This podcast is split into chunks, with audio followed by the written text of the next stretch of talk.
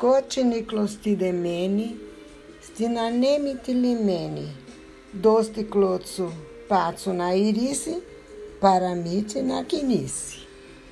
Vovó está fazendo mais um episódio aqui e dessa vez, talvez vocês estejam percebendo uma música no fundo que eu faço questão de explicar para vocês, que é uma música turca. Mas vocês vão perceber, se já ouviram músicas gregas, a vovó vai pôr também, de vez em quando. Os instrumentos são muito parecidos e eu já falei algumas vezes de quanta influência teve, né? Da cultura turca, do tempo do Império Otomano, sobre a ilha de Rhodes. Então, como a pressão daquela situação no, no século, começo do século XX, 1913, quando os amigos decidiram vir embora para o Brasil, tem todo um cenário ligado aos turcos, eu escolhi pôr música turca para vocês conhecerem. Mas hoje eu vou justamente contar, depois daquela despedida difícil, né? Bem difícil dos irmãos Nicolau, Antônio Miguel e do Esteliano, recém-casado. Eles é, tinham decidido e realmente vieram embora para o Brasil. Eles embarcaram num navio que se chamava Scorpius e viajaram muito mais, muito mais do que eles tinham imaginado que iam viajar. Viajaram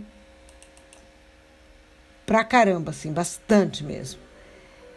Foram de Rhodes para Atenas, depois de Atenas para o Brasil, dias e dias e dias. Sabe, quando a pessoa já viajou, ela tem uma ideia para onde ela está indo, quanto tempo vai demorar. Mas foram muitos dias de viagem e o clima ia mudando conforme eles iam navegando em direção ao, ao Atlântico, né? Passando o Estreito de Gibraltar foi ficando mais calor um calor difícil, um, um oceano imenso, um calor que eles não estavam habituados. A, a, Grécia tem um calor muito intenso, mas é um intenso é, seco. E aquele calor da, da, costa africana, que já se aproximava da, é, dos trópicos mesmo, aí era um calor úmido. E eles não estavam acomodados em navio com cabine de ar-condicionado bacana, que você tem tudo lá dentro, uma mordomia não, estavam mal acomodados, né? E olhavam aquele oceano imenso, uma saudade crescente, um enorme vazio, aquela incerteza desafiadora. E sozinhos, os três unidos entre si, como três irmãos.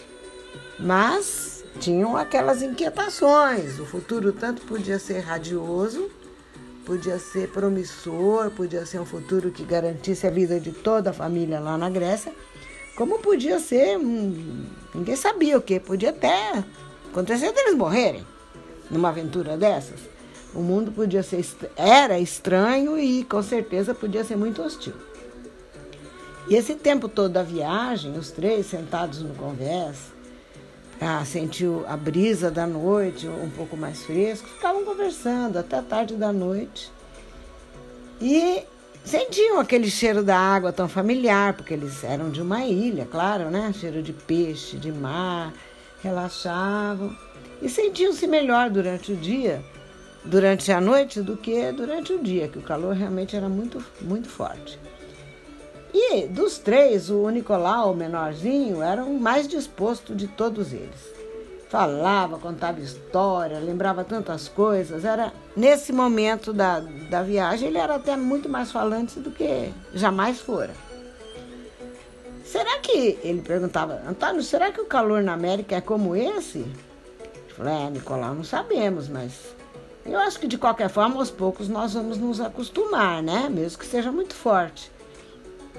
É, eu sei, mas eu, eu acho que lá no trópico é diferente. Tenho ouvido conversas aqui no navio. Dizem que lá dá muita febre, maleita. É. Antônio dizia, Deus é que sabe, para nós é tudo uma incógnita, né? E às vezes ele ficava meio desanimado, porque um adulto sempre tem as questões mais, mais claras, os desafios mais claros na cabeça. Agora, nós vamos nos adaptar, né? Tem, não podemos ser pessimistas, né? Agora, muito menos pensar em voltar. Não, disse o Nicolau para o irmão, não, eu não estou arrependido, não. Eu, eu falei por falar, não estou nem pensando nisso. Eu vou ficar rico na América e sei que vou poder ajudar meu pai. Deus é grande, disse Antônio, sinceramente desejoso de que o irmão tivesse razão. Mas, como eu disse, ele, como um adulto, tinha muito mais apreensão com relação ao futuro que o irmão mais jovem parecia não ter. Esteliano, por sua vez, ficava mais calado, porque sempre tinha aquele pensamento da mulher que tinha deixado, recém-casado. Não vejo a hora de poder ter condições de mandar buscar minha mulherzinha para viver comigo no Brasil. Bom, gente, mas agora vamos tratar de dormir, né? Chegava uma hora que eles iam para aquela sua pequena e mal localizada cabine. E esse navio era um navio que estava, esse navio Scorpius, onde eles estavam acomodados, era um navio que viajava para a Argentina. Então não tinha assim muitas escolhas para três greguinhos meio muito pobres, né? Onde eles conseguiram, eles se acomodaram. Deitaram, se acomodaram, boa noite, boa noite, todo mundo procurou relaxar e quando faltavam é, nesse, nesse dia que eles estavam conversando e lembrando e almejando, faltavam 12 dias para eles chegarem em Santos.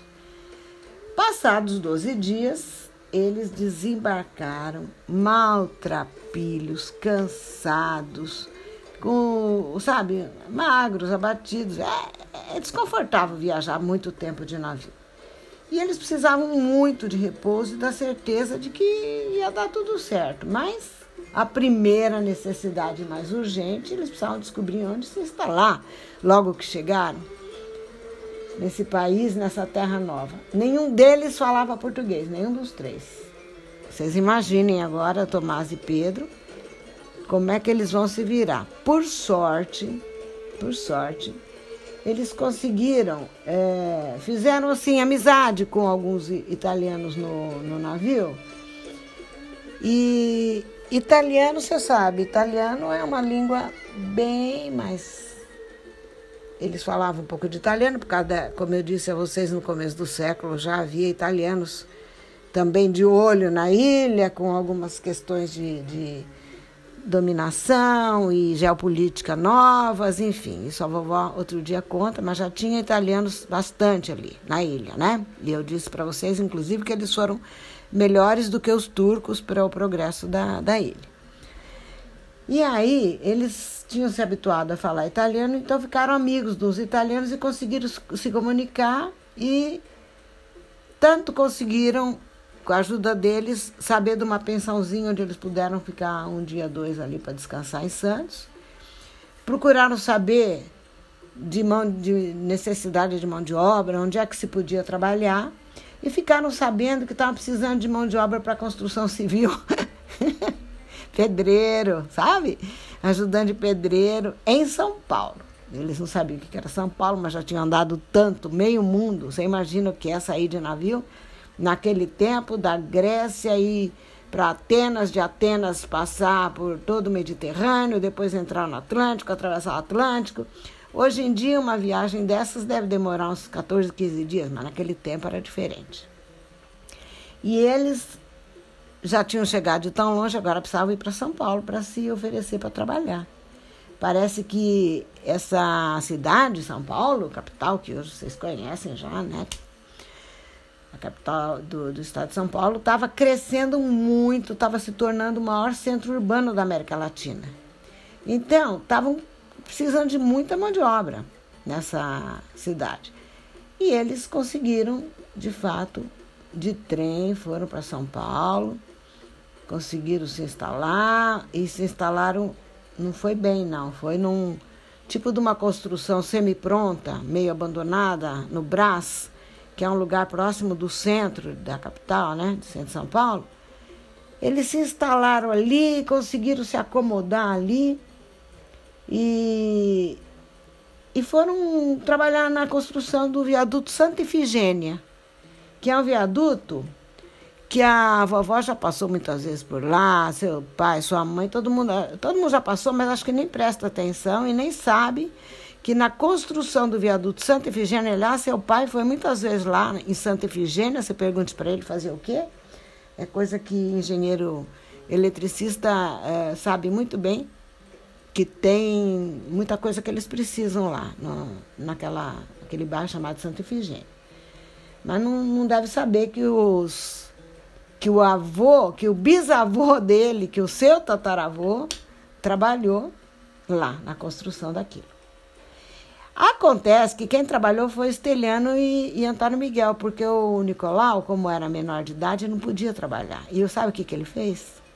Para não ficar parado, para ganhar algum dinheirinho, começou a vender jornal nas ruas de São Paulo. Era um jornal do Rio de Janeiro, e ele vendia naquele trecho que ele ficou conhecendo, ali nas redondezas, para não se perder. Mas, ó, não gosto nem de falar de se perder. Me dá até desespero de imaginar uma pessoa que saiu de uma ilhazinha, de uma cidadezinha, que é uma aldeia minúscula, numa cidade como São Paulo, com 13 anos. Tomás, dá para imaginar? Meu Deus. Mas não se perdeu, não. Ele ficava primeiro numa quadra, depois na outra, foi conhecendo e vendia. Olha o jornal, ô oh, imparcial. Quem quer comprar? Aprendeu duas, três poucas palavras em português? Compre jornal. Olha o imparcial. E foi, e vendia, e pegava uns troquinhos, umas moedinhas. Não podia nem imaginar, eu já vou adiantar um pouco da história para vocês. Não podia nem imaginar o quanto ele seria manchete de jornal no futuro. Só vou dizer isso agora, tá? Enquanto isso, Cada troquinho não era para comprar bala, nem caramelo, nem, nem aqueles coisinhos que vocês gostam de chocolate, que dentro tem uma, uma surpresinha. É, tem uns nomes que agora a vovó não lembra, que vocês gostam de comprar. Nada disso. Ele não comprava uma bala, ele guardava aquele dinheirinho, ele queria ajudar a família que estava na Grécia. Enquanto isso, Antônio Miguel e Esteliano, carregando pedra e mais pedra, misturavam cimento, conseguiam juntar um pouquinho de dinheiro, menos para suas despesas, né? E economizavam dinheiro de aluguel, morando assim num, num barraco semi barraco não, era uma construção de alvenaria, mas não estava pronto, semi-pronto. Eles tinham é, se instalado provisoriamente, vai. Não vou exagerar dizer que eram sem teto, tinham um teto, mas Tá dando para vocês imaginarem, né? E quando vocês virem notícias de imigrantes e de, e de, de, e de é, refugiados, pode imaginar que é uma situação semelhante. Guardavam todo o troquinho que tinham, pensando em ajudar a família. E isso era no ano de 1913, como eu disse. Só que na Europa, também já disse a vocês, havia já sinais de guerra que começou no ano seguinte, em 2014. E, e, e os sinais de guerra começaram a fazer a economia do Brasil também sentir algum, alguns reflexos disso. Ora, a primeira consequência disso foi que os, os dois trabalhadores da mão de de, da construção civil, entre si, quando estavam em casa para descansar, em casa, entre aspas, rapaz, Acho que assim como tem sido, não vamos ficar ricos de jeito nenhum. Se é para carregar pedra que nós viemos de tão longe, sem conseguir juntar dinheiro, melhor teria, teria sido ficar na nossa terra. Na verdade, Antônio fez esse comentário assim, meio. um tom meio de gozação, fazendo gozação de si mesmo, sabe? Que isso é uma coisa muito própria dos arcangelides. Eles tiram sarro de suas próprias desventuras para aliviar a tensão, mas podia se perceber que o negócio estava pesado mesmo. A barra estava pesada. E, e o Esteliano, como era mais descontraído, uma pessoa bem calma, sempre, sempre levava as fazia considerações otimistas. Nesse momento, quando ele viu o amigo falar que desse jeito a gente podia ter ficado lá, ele falou, olha, dessa vez eu tô achando que tá difícil mesmo. É, tá difícil essa situação. Como será que tá na Grécia? Que saudade que estamos sentindo. Esse negócio de enriquecer na América não tá, não tá tão fácil assim. Começaram a demonstrar uma certa frustração e descontentamento. Mas no fim, eles um animava o outro falava, não, vai dar tudo certo, vamos ter, vamos, nós vamos ter que ser bem sucedidos, não tem jeito.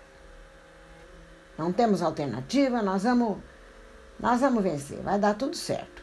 Mas bem que na hora de deitar, eles ficavam lembrando daquelas noites bem dormidas no céu estrelado, nas noites gostosas de Arcângelos, quando o calor fazia com que eles escolhessem dormir no no, nas, sabe, nas, nas lajes das casas, que os arcangelides tinham esse costume de dormir na, nas lajes das casas, às vezes. Porque não tem telhado de telha como nós aqui. E, e eles aproveitavam que não chove no verão, era calor, eles lembrando de tudo isso e com saudade acabavam adormecendo. Mas Apesar de tudo isso, esses imigrantes simples e praticamente sem recursos trabalhavam em obras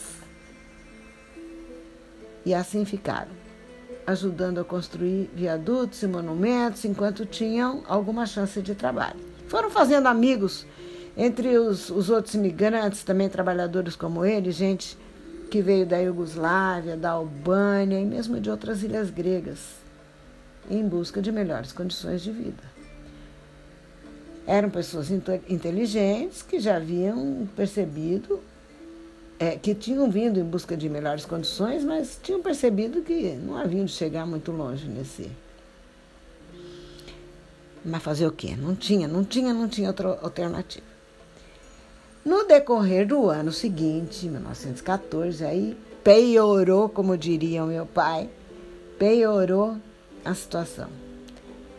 Teve início a Segunda Guerra Mundial.